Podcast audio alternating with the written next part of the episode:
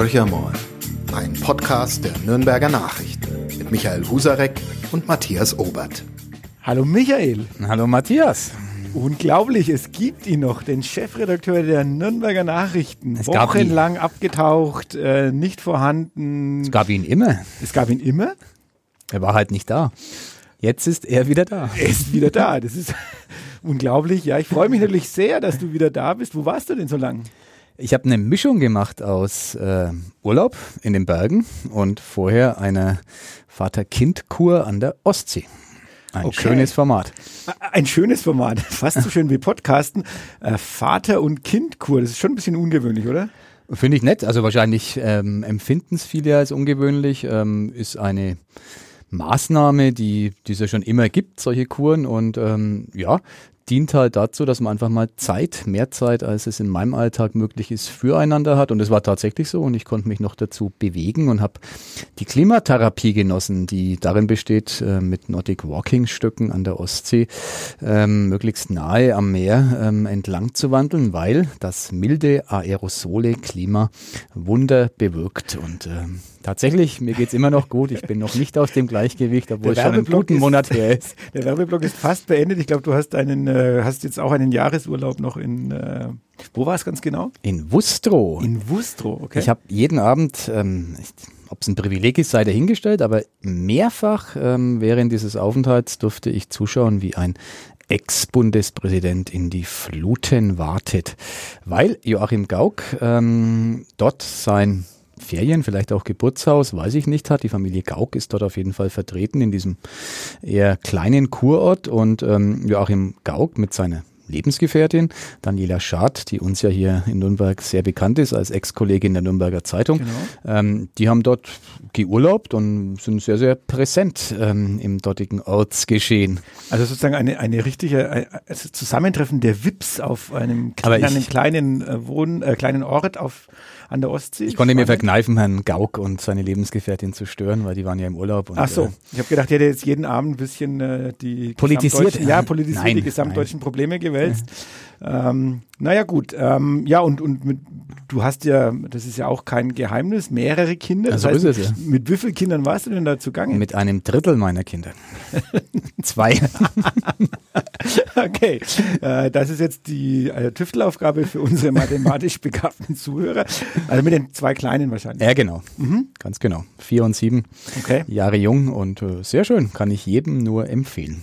gut. Ähm, und dann nochmal in den Bergen, dann hast du nochmal ein bisschen... Mit meinen zwei Teenagern, Ah, okay, 13 und okay. 15. Äh, Das war so, wie soll man sagen, äh, manchmal am Rande der Lächerlichkeit. Als 52-jähriger Mann ähm, stellt man sich ja oft die Sinnfrage, was kann ich noch tun, was darf ich tun?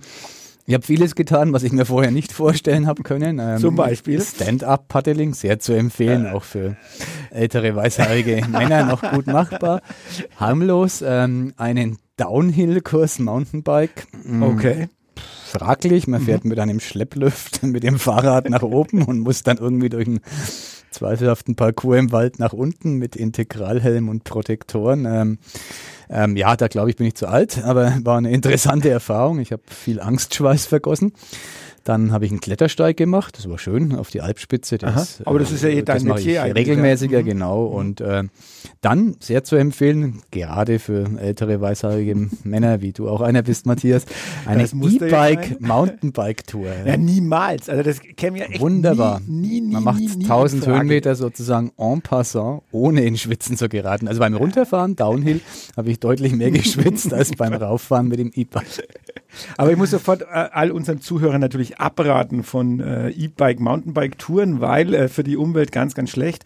Menschen fahren immer mehr, also die eigentlich nicht dazu geeignet sind, in solchen Ja, stimmt, äh, ja. Regionen rumzufahren, weil sie es gar nicht körperlich gar nicht schaffen würden. Ähm, die fahren jetzt überall rum äh, zum Leidwesen der Bergwanderer unter anderem, aber auch der Forstleute und aller weiteren. Und, was ich witzig finde, zum Teil der Bergwirte, Mhm. weil die kommen nämlich jetzt zu Hütten, die zum Teil von der Belieferung her mit ähm, Nahrungsmitteln und mit Getränken relativ schwierig zu Mhm. erreichen sind. Und da kommen halt, was weiß ich, die Saison über ein paar hundert äh, Genau. Wanderer vorbei und jetzt kommen Tausende, weil die einfach hinaufstürmen äh, den Hügel und äh, dann natürlich entsprechend bewirtet worden Aber die werden. Hüttenwirte schlagen zurück, finde ich sehr schön. Äh, die meisten nämlich, ähm, ich kenne die Problematik, weigern sich, E-Bike-Ladestationen ähm, auf ihren Hütten aufzubauen. Ja, ist jetzt, wenn es nur noch runter geht, egal, aber meistens ja. geht es ja nicht nur runter, sondern man muss mal ein kleines Stück mal hochfahren. Und äh, wenn einem ähm, auf dem E-Bike mal der Saft ausgeht, dann ist es ziemlich doof, weil das, das Rad ziemlich schwer ist. Und äh, ein letztes, äh, die Unfallgefahr Fahrradunfälle ist um einige hundert Prozent tatsächlich gestiegen, ähm, seit es die E-Biker im Straßenverkehr gibt. Und da ist es wiederum wirklich so, ist ähm, kein Fake, keine Diskriminierung. Ähm, vor allem ältere Menschen, äh, die mit dem E-Bike ja super gut und super schnell vorankommen, ähm, überschätzen sich dann manchmal dann beim äh, hohen Tempo und dann gibt's halt einen Unfall. Also auch das wird ein Thema sein, das dann gepaart mit den E-Scootern, die jetzt hier aufgekommen sind, uns auch weiterhin beschäftigen wird, auch medial. Ab, auf jeden Fall, die E-Scooter haben wir ja schon mehrfach hier abgehandelt. Ich bin nach wie vor ja eher ein Anhänger der E-Scooter. Ich bin ein ähm, Gegner. Ja, ja dafür Weil die Dinger überall rumstehen. Ja, aber die stehen ja doch nicht im Weg. Also du bist doch ein erwachsener Mensch, du kannst zum rumlaufen. also ich radel an der Wörterwiese ähm, im schönen Pegnitztal zu meiner Arbeitsstätte, den Nürnberger Nachrichten. Und äh, im Grunde vergeht kein Tag mehr, an dem nicht irgendwo am Rand ähm, Norikusbucht, wo auch immer irgendwelche ähm, willkürlich abgestellten, dahingeworfenen ähm, E-Scooter stehen. Ich finde das unsäglich. Da gebe ich dir jetzt ausnahmsweise ja. sogar mal uneingeschränkt recht, wobei mich eins wundert nach meinem Kenntnisstand, aber es kann sein, dass ich da auch falsch informiert bin, ist die Wörderwiese und der Wördersee eigentlich, also das Umfeld, das direkte Umfeld, eigentlich Verbotszone. Das heißt, okay. ich kann dort gar keine abstellen. Und was mich wundert ist, ich habe ja das schon mal ausprobiert, ja. ähm, ich logge mich ja ein, die haben ja meine Daten, die haben meine Kreditkartendaten. Und wenn ich meinen, ähm, meinen Scooter nicht abgebe, dann läuft ja die Zeit weiter. Das heißt, Menschen, die ihr Ding da einfach bloß abstellen und davonlaufen, okay. Müssten ja eigentlich mit Unsummen von Kohle belastet werden. Das wundert mich ein bisschen, aber das ist noch eine Recherche. Vielleicht sind die E-Scooter auch Vogelscheuchen, um die Kanada-Gänse zu vertreiben, aber da kann ich berichten, dass das erfolglos ist. Das ist richtig, aber nachdem Wobei, der Herr Vogel letztes Jahr so kläglich gescheitert ist mit den Abschussversuchen, wären ja E-Scooter zumindest eine Variante, ja, eine Variante ausprobieren ja. könnte. Ich kann, also wir sind ja heute nur bei privaten Erlebnissen. Stimmt. In meiner Freizeit. Politik kommt noch. Politik kommt noch, genau. In meiner Freizeit am vergangenen Wochenende, das Wetter war gar so schön, äh, war ich mit der Familie am Brombachsee, wunderschön zum Baden übrigens noch, äh, rund 20 Grad warm, also sehr, sehr angenehm. Und äh, wenn Nürnberg ein Gänseproblem hat, dann ähm, hat der Brombachsee ein ganz großes Problem. Also äh, in der Bucht in Ramsberg, wo wir waren, da waren auch Gänse. Vielleicht ist das ein temporäres Ereignis dort, äh, vielleicht waren es auch andere Vögel. Ich habe die Vögel nicht gesehen, aber die Hinterlassenschaften, die eine ähnliche Größe haben wie die in den Orikusbucht. Und Wahnsinn, man musste wirklich ein bisschen über die Wiese Slalom laufen, mhm. um dann zum Strand zu kommen. Also, aber dann gibt es keine Aufregung über die. Äh, habe ich noch nie gehört. Also ist mir auch neu, dass die, die Tierchen auch dort so massiv da sind. Ich mache da ja immer Campingurlaub in, in Langlau am kleinen Brombachsee. Da gibt es auch ein paar Hinterlassenschaften, aber in der Massivität habe ich so noch nie gesehen. Ich glaube, wir werden die Kollegen von, und Kolleginnen von den Außenredaktionen mal darauf aufmerksam machen, dass wir diesen Gänsestreit ja, genau. aus Nürnberg raus transportieren mhm. aufs Land. Der Gänsemarsch hat Der begonnen. Der Gänsemarsch hat begonnen. Ja, wir wollten eigentlich heute ja, ein bisschen über private Dinge reden ist ja, ist ja wunderbar, aber wir haben, wir haben natürlich äh, reichlich was aufzuarbeiten, was in den letzten paar Wochen passiert ist. Ich habe ja interessante Gesprächspartner und äh, eine Gesprächspartnerin hier gehabt. Genau, du hast die kommunale Situation in Forchheim beleuchtet mit unserer Ressortleiterin BK Maisch. Finde ich ein sehr, sehr hörenswerter Podcast für die, die noch ins Archiv greifen. Und du hast dich mit Erlangens OB, Florian Jannik, unterhalten. Ja, weil du plötzlich und überraschend, nämlich der Termin war ja schon längere Zeit vereinbart, ist ja nicht so ganz einfach, bei einem Oberbürgermeister äh, einen Termin zu bekommen. Es ist aber scheinbar auch nicht ganz einfach, einen Termin mit dem Chefredakteur ja. auszumachen. aber Nein, nur in der Woche nach dem Urlaub, da war ich einfach Genau, es war verplant. War bisschen blöd, äh, aber ähm, blöd für dich sozusagen, ja. weil du halt an dem Montag feststellen musstest, dass ein bisschen was rübergeschwappt ist aus den letzten ja, genau. vier Wochen. Und, Und, du hast das alleine souverän gemeistert. Ja, das wollte ich ja hören. Jetzt war jetzt Fishing for Compliments. Ähm, Wird er gewählt? Das ist doch die Frage, die mich bewegt. Das ist die Frage der Fragen. Also er selbst wirkt durchaus optimistisch. Mhm. Ähm, er sagt aber auch natürlich klar, er wäre ja kein Kommunalpolitiker und kein Oberbürgermeister, wenn er jetzt sagen würde, nö, meine Chancen sind eher gering. Also er, er, er will das, äh, mhm. er glaubt auch daran, dass er eine zweite Amtsperiode von den Wählern ähm, zugestanden bekommt. Was ich so, wenn ich mit, mit Kollegen aus äh, Erlangen rede, und heute Vormittag hatte ich erst noch die Gelegenheit, mit Markus Hörer äh, zu sprechen, dem Leiter der dortigen mhm. Außenredaktion, ähm, der sieht es durchaus ein bisschen differenzierter. Ähm, es wird eine ganze Reihe von Oberbürgermeisterkandidaten geben. Also im Ja. Moment sind es, glaube ich, schon sieben. Äh, es könnten auch acht oder neun Mhm. werden. Und ähm, aus seiner Sicht daraus, jetzt hat jetzt mal unabhängig mal davon, wie äh, Florian Janik gesehen wird, ist das halt eine Unmenge an Menschen Ja, genau. und du, du tust dich unglaublich hart. Damit ist schon mal die, die, die Stichwahl höchstwahrscheinlich. Also, dass einer in so einem großen Bewerberfeld auf Anhieb 50 Prozent schafft, ist extrem unwahrscheinlich. Und ähm, wie so immer bei einer Stichwahl ist alles möglich. Haben wir hier in Nürnberg äh, wirklich schon erleben äh, dürfen, als äh, beispielsweise Ludwig Scholz ins Amt kam. Ähm, hat keiner Genau, gedacht genau, gegen den genau. damals amtierenden OB Peter Schönlein. Die Stichwahl macht's möglich und äh, naja. Also ich glaube, Erlangen wird wirklich ein ganz, ganz spannendes Pflaster, weil, also ich persönlich muss sagen, es war echt ein sehr angenehmes Gespräch. Mhm. Ich fand ihn sehr eloquent, witzig, ähm, ähm, ja, natürlich auch die, die, die Ernsthaftigkeit, wie er bestimmte Themen angeht, wie jetzt äh, Wohnungsnot, die Pendlerströme, ÖPNV, ähm, das hat für mich schon alles ein bisschen, hat schon alles Hand und Fuß gehabt. Andererseits, ähm, ist die Frage, ist das alles das, was da getan wird, kommt es bei den, wie kommt es bei den Bürgern an? Genau. Und dort, ja, also auch die zwei äh, Bürger äh, Entscheide, die sozusagen gegen ihn, wenn man so will, das ist immer nicht gegen seine Person, aber thematisch hat er sich ja positioniert gehabt, hat die verloren, äh, Stubb und äh, ein, äh, am Anger die Bebauung gewonnen, also er nennt es ein 2 zu 2, ein Unentschieden. Ähm, allerdings ähm, muss man schon äh, die Frage stellen, ob er die Erwartungen, die die Bürger in ihn gesetzt haben, erfüllen kann. Äh, Weil 63 Prozent damals, oder fa- fast 64 Prozent in der Stichwahl gegen den amtierenden, gegen den amtierenden damaligen OB Siegfried genau, Balleis. Siegfried Balleis, das war, glaube ich, auch eine Riesenüberraschung. Ja. Das heißt, großer Vertrauensvorschuss, aber auch große Erwartungshaltung. Und Erlangen ist beileibe keine einfache Stadt. Nee. Welche Großstadt ist das schon? Ja, und ich glaube, ähm, Erlangen ist halt deshalb auch für uns jetzt rein journalistisch sehr interessant, weil ja dort ähm, tatsächlich auch die, die Grünen eine große Rolle spielen, von der Wählerschaft her stark studentisch auch äh, durchsetzt, mit denjenigen, die dort ihren Erstwohnsitz haben zumindest. Es wird, wird eine hochinteressante Kommunalwahl werden und äh, anders als in Fürth, wo ähm, es, glaube ich, niemanden gibt, der Thomas Jung ähm, nicht einen souveränen Sieg prophezeit, ähm, wird es in Erlangen sehr, sehr knapp werden. Also bei der Europawahl ja äh, zum ersten Mal die Grünen stärkste Mhm. Partei in, einer, in, in der Stadt. Also das ist schon mal eine Aussage, über Genau. 28 Prozent. Die SPD runtergeplumpst auf 12 Prozent, Mhm. äh, die CSU bei so 27, 26, 27 Prozent. Klar, Europawahl kann man nicht vergleichen, wissen wir alle, äh, mit einer Kommunalwahl.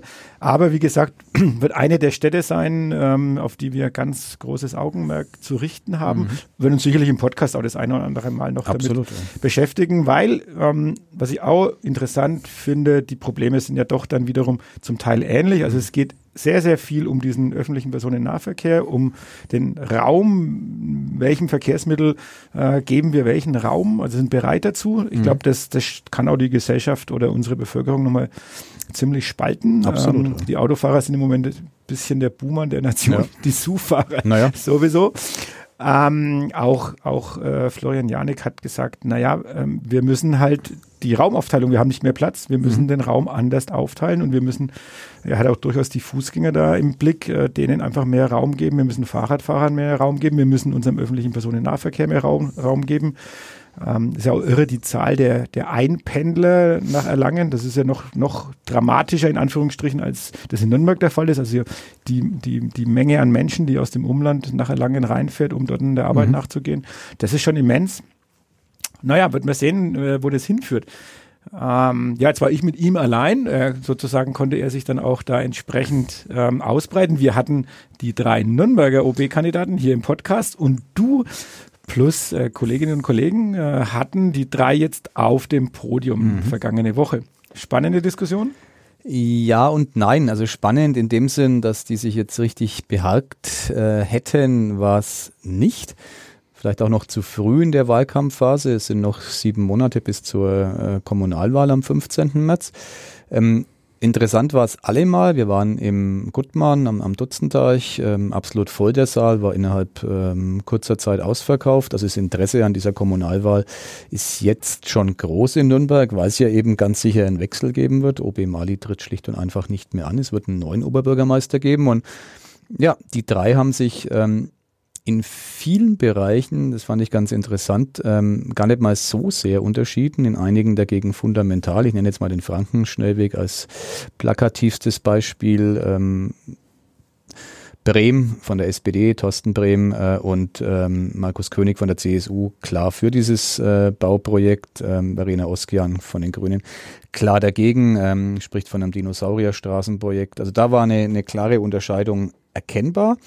Ähm, ging ein bisschen weiter auch dann bei der Bebauung. Auch da, Verena Oskian hat im Grunde gesagt, ähm, in Nürnberg wird kein Raum mehr sein für schmucke Reihenhäuschen, Einfamilienhäuser, äh, wo Familien, die genügend Kohle haben, einziehen können. Ähm, da muss man eher in größeren Wohnblöcken denken, eher Wohnungen bauen auf dem sehr begrenzten Raum, den die Stadt überhaupt noch hat. Äh, klarer Widerspruch von Markus König, ähm, der sagt, nein, natürlich äh, muss auch das noch möglich sein. Also da kann man ein bisschen Klientelpolitik auch äh, festmachen. Natürlich hat die CSU eine andere Wählerschicht im Auge als jetzt die, die Grünen, die ja gerade in den urbanen Zentren stark vertreten sind. Also es gab die Unterscheidungsmerkmale. Es gab aber keinen einzigen persönlichen Angriff zwischen diesen drei Bewerbern, was eigentlich für ein sehr, sehr gutes Klima, für einen guten Umgang miteinander spricht. Was war denn dein Eindruck, bleiben wir bei meinem Frankenschnellweg, was war dein Eindruck äh, vom Publikum? Wie haben die auf so ein Thema reagiert, wenn eine der kann oder die Kandidatin der Grünen sagt, nein, auf gar mhm. keinen Fall. Ähm, und die anderen beiden sind sich eigentlich einig, dass man dieses Projekt mhm. noch vorantreiben muss da war eine klare Verteilung im Saal. Äh, wir haben auch so eine Probeabstimmung gemacht, wo man das dann gut festmachen konnte. Also ich, es waren rund 90 Prozent Vertreter, ähm, die einer der beiden, ähm, ich sage jetzt bei einer früheren Volksparteien, also bei der CSU, die ist noch eine Volkspartei, bei der SPD kann man sich die Frage ja stellen, die ähm, CSU und SPD äh, anhingen. Die anderen 10 Prozent, die waren ähm, so ungefähr meine Einschätzung äh, auf, auf Seiten der Grünen. Das heißt, ähm, es gab tatsächlich massive massive äh, Buhrufe auch, als Verena Oskian äh, den, den Frankenschnellweg ähm, sozusagen als Dinosaurierprojekt, als hm, völlig fehl in der heutigen Zeit äh, bezeichnet hat. Ähm, da war eine klare Stimmungslage im Saal, was aber jetzt keinerlei Aussagekraft aus meiner Sicht fürs Wahlergebnis hat, weil natürlich ähm, die Anhänger der Parteien sich äh, offenbar relativ schnell diese mhm. Tickets für den Talk äh, gesichert hatten, ähm, so dass das glaube ich, nicht ein repräsentativer Querschnitt der Nürnberger Wahlbevölkerung war. Ohnehin nicht, weil die Menschen, die sich nicht für Kommunalpolitik interessieren und vielleicht doch zur Wahl gehen, ja garantiert nicht zu so einer Veranstaltung gehen würden. Also du meinst, die Parteien mobilisieren hier schon ganz gut, also ihre... Absolut, ihre, die eigene Klientel. Mhm. Ähm, ihr hattet eine Probeabstimmung im Sinne, wer wird Bürgermeister, glaube ich auch. Also Oberbürgermeister. was glauben genau. Sie, wer Oberbürgermeister ja, wird? Genau. Und die hat überraschend, was heißt überraschend, aber äh, für eine bislang fast immer unter SPD-Führung stehende Großstadt äh, hat überraschenderweise insofern Markus König gewonnen. Aber knapp. Knapp, okay. Vor Thorsten Brehm, genau, ich habe es nicht im Kopf, die Zahlen. Mhm. Es war relatives Kopf-an-Kopf-Rennen zwischen mhm. den beiden und äh, abgeschlagen auf Platz drei eben Verena Oskian. Aber nochmal, das hat ähm, wirklich wenig bis keine Aussagekraft. Interessant war auf dem Podium zu beobachten, wie sich diese ja doch sehr unterschiedlichen Kandidaten, Markus König, so ein sehr kommunikativer Typ offen, der sozusagen in jeder Gruppe, auf die er zugeht, sofort mitten im Gesprächskreis ist. Ähm, Thorsten Brehm eher einer, der jetzt auf den ersten Blick nicht ganz so zugänglich äh, wirkt und eher so ein, so ein, ich sag mal, verkopfter Typ, äh, ohne das negativ zu meinen ist, äh, wie die sich begegnet sind. Da war es in der sachlichen Debatte so, dass Bremen äh, wirklich bestochen hat durch, ähm, finde ich, ähm, stringente Argumentationslinie, in den Themen auch sehr sattelfest war, auch die Verästelungen in die äh, Landes- und Bundespolitik ähm, bei den großen Themenblöcken sehr parat hatte. Ähm, König war da nicht unsicher, das wäre total falsch, aber ich hatte den Eindruck, dass ähm, in der Tiefe Bremen ähm, einfach einen Ticken äh, mehr Argumente zu bieten hatte, ähm, was jetzt für die Wahlentscheidung ja m, überhaupt keine Relevanz hat. Ein, ein, Oberbürgermeister muss bestimmt nicht der sein, der den größten Tiefgang hat. Da geht's um, um andere Tugenden. Aber das wird ein spannender Wahlkampf. Äh, bin ich sehr gespannt. Am Ende entscheiden die Nürnbergerinnen und Nürnberger über höchst unterschiedliche Typen. Das kann man jetzt schon mal festhalten. Wir hatten sie ja alle drei hier im Podcast. Die, da ist jeder anders. Verena Oskian ist ganz anders als Markus König. Markus König ist ganz anders als Thorsten Brehm. Und auch äh, Brehm und Oskian verbindet äh, eigentlich wenig von ihrem Typ her. Ja, ja. Das sind andere Menschen. Und es wird entschieden über über eine inhaltliche ähm, Veränderung. Brehm sagt, er würde ein Oberbürgermeister sein, der der sozusagen ja über über den den Dingen schwebt, aber trotzdem auch viel von Malis Erbe fortsetzen würde, solidarische Stadtgesellschaft, die im Übrigen von keinem der anderen beiden auch angezweifelt wurde. Ähm, König ähm, hat schon ein paar sehr konkrete Veränderungsvorschläge. Mit ihm wird es ein Amt für Grün geben, finde ich ganz interessant. Ist so eine kleine Retourkutsche aus meiner Sicht gegen den Umweltreferenten oder das Umweltreferat, mhm. das von den Grünen kommt. Oskian hat ganz klar gesagt, mit ihr gäbe es den Nachtbürgermeister oder die mhm. Nachtbürgermeisterin. Also mhm. gibt schon, wenn man ein bisschen sucht, findet man ähm, im Profil jeweils Unterscheidungsmerkmale und ich finde es aus demokratischen äh, Gesichtspunkten sehr, sehr schön. Das wird eine richtige Entscheidung. Es wird ein neuer, also gibt es keine äh, sozusagen vorhandenen Aktien, die hat keiner von den dreien und äh, Nürnberg darf sich entscheiden. Das ist ja eigentlich eine starke Sache. Wir haben ja auch online sehr intensiv darüber berichtet, also mhm. dank äh, auch der Zulieferung der Kolleginnen und Kollegen, die das vor Ort auch mit auf, auf dem Podium waren oder halt mit beobachtet haben und haben auch eine Umfrage okay. gemacht. Allerdings ähm, haben wir den FDP-Kandidaten, ich muss gestehen, ich, ich habe ja nicht immer alles im Blick, was meine Kolleginnen und Kollegen so machen. Ja. Warum der jetzt da auf einmal mit dabei war, weiß ich nicht mal so ganz genau. Aber wir haben vier Kandidaten zur Wahl gestellt mhm. und dann fand ich es eben äh, sozusagen im, mit Blick auf dem Ergebnis aus diesem, diesem Abend mit der mhm. Podiumsdiskussion, fand ich unser Ergebnis wiederum sehr überraschend. Das haben, glaube ich, so 16, 1700 Leute okay. dran teilgenommen. Deutlich mehr als im Saal waren, da waren es 200.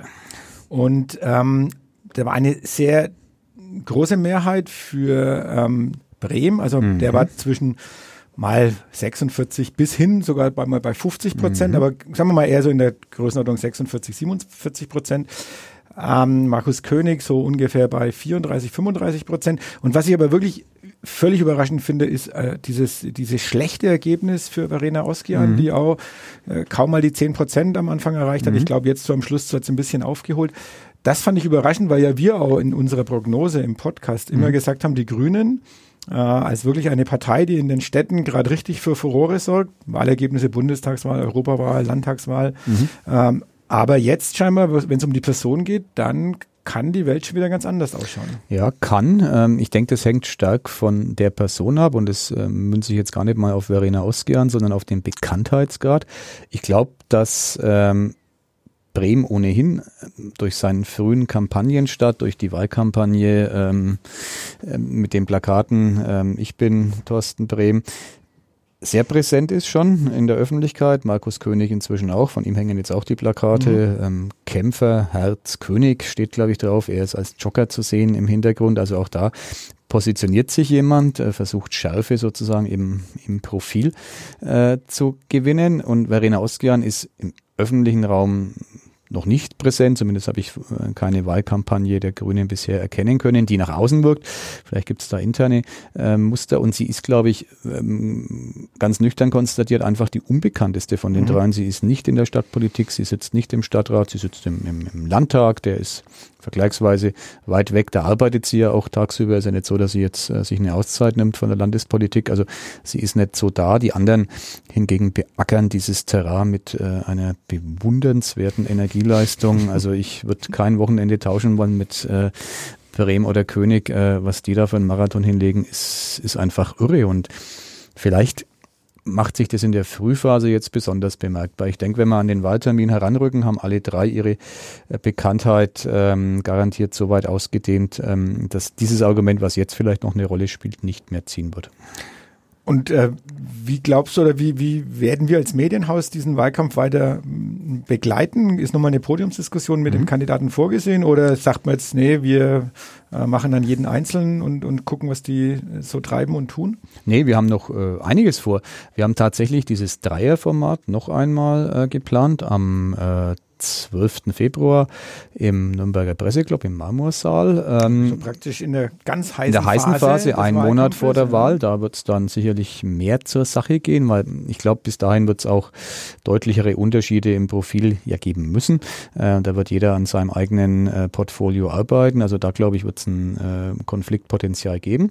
Wir werden natürlich auch die, die anderen OB-Kandidatinnen und Kandidaten beleuchten. Da gab es im Vorfeld unserer jetzigen Podiumsdiskussion schon die ein oder andere Frage. Warum ähm, macht ihr denn nicht mit allen ein Podium? Nein, wir haben uns dafür entschieden, als Nürnberger Nachrichten mit den drei aussichtsreichsten Bewerbern das Podium zu machen, weil wir einfach glauben, dass das fürs Publikum einen Mehrwert bietet. Es ist immer schwierig, mit sieben, acht, neun Menschen zu diskutieren. Da bleibt dann am Ende des Abends eigentlich wenig ähm, Bemerkenswertes ähm, in anderen Abführungszeichen übrig, weil man ein bisschen den Überblick verliert. Wir beschäftigen uns eingehend in einem Format mit den anderen ähm, Bewerbern der sozusagen kleineren äh, Parteien und Gruppierungen und ähm, ja, wir werden die eine oder andere Aktion spontan auch noch entwickeln, wenn wir merken, es wird im Wahlkampf der Fokus auf ein bestimmtes Thema äh, gelegt, dann steigen wir da ein. Wir haben jetzt äh, diese Woche noch eine Diskussion zum Radverkehr in Nürnberg, die mhm. ist im Grunde auch schon im Kontext des Wahlkampfes zu sehen. Die Verteilung, du hast es vorhin schon beschrieben aus der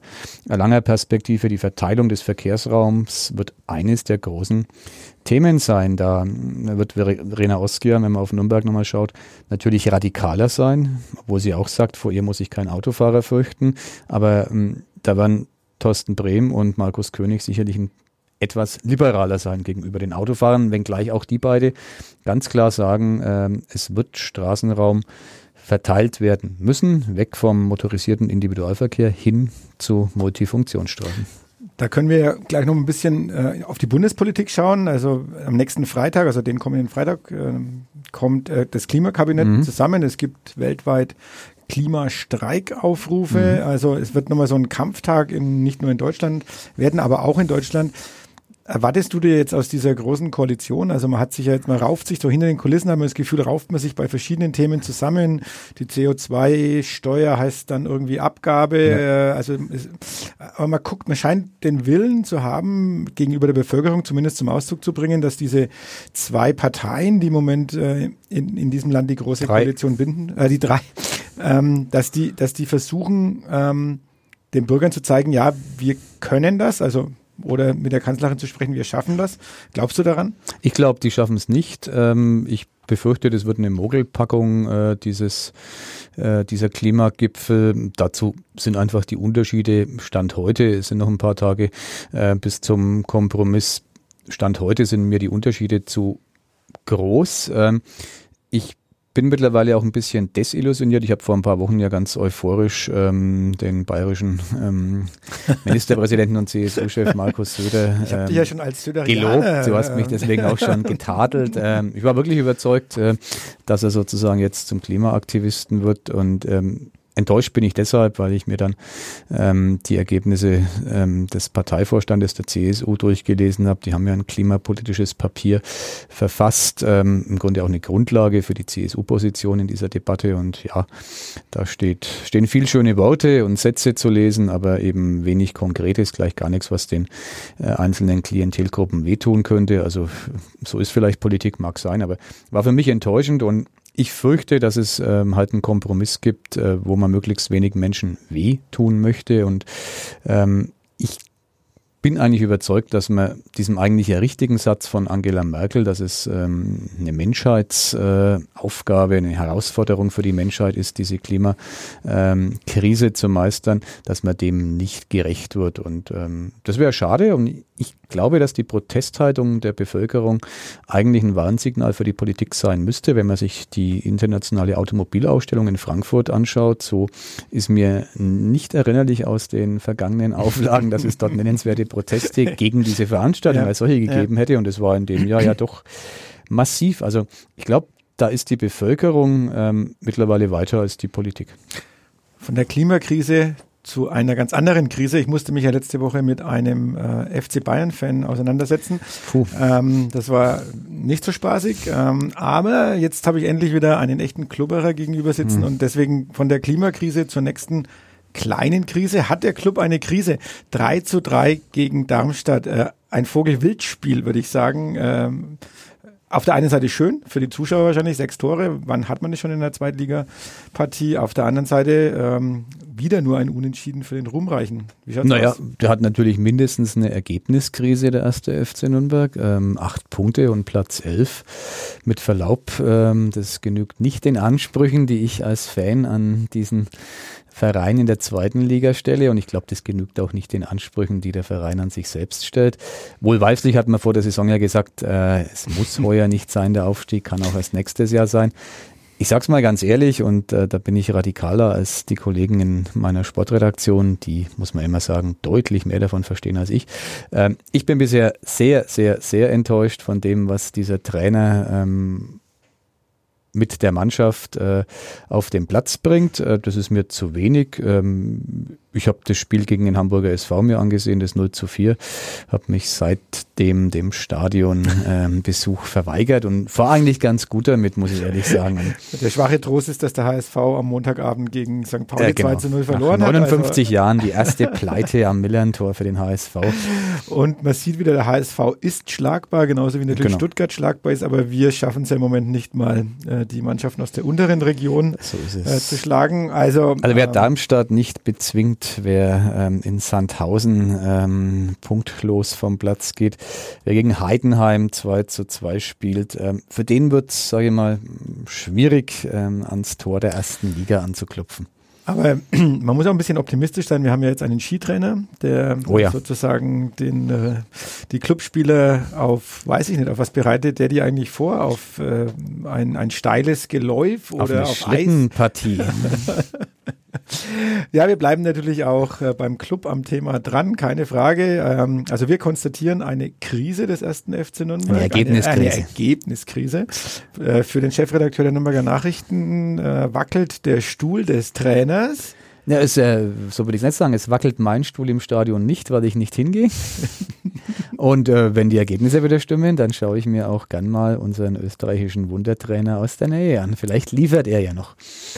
In diesem Sinne, ähm, vielleicht ist es am nächsten Wochenende schon soweit, äh, dass sich Michael Husarek wieder Richtung Stadion begeben möchte. Nein, dann äh, in der übernächsten Woche. In der übernächsten. Jetzt geht's gegen Karlsruhe genau. ohne mich. Ähm, und dann sind Matthias und ich nächste Woche in Berlin. Oh, der nächste Berlin, Podcast Mensch. live aus der Hauptstadt. Leider nicht vom Spiel von Union Berlin, sondern was heißt leider, wir werden sehen, vom Gipfeltreffen des äh, bundesdeutschen Verlegerverbandes der Zeitungen mit äh, Matthias Döpfner an der Spitze, Springer-Chef und wir beide sind live dabei, wenn ähm, in Berlin die Verleger des Landestagen und äh, geben so einen kleinen Situationsbericht in unserem Podcast ab und sind auch sehr, sehr gespannt, was wir zu uns selbst sagen dürfen. Genau, ich bin sehr gespannt, wen du da alles anschleppst. Äh, ich fahre erst am Dienstag dann äh, hin und bis dahin hast du schon alles vorbereitet. Ja, genau. Wird, also die Cory-Fan und Conny-Fan ähm, aus dem deutschen Zeitungsgebiet